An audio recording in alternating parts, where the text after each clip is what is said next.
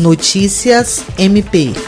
O Ministério Público do Estado do Acre, por meio do Centro de Apoio Operacional das Procuradorias e Promotorias de Justiça Criminais, lançou quatro publicações em formato e-book que tratam sobre mudanças na legislação penal e processual penal instituídas pela promulgação do pacote anticrime.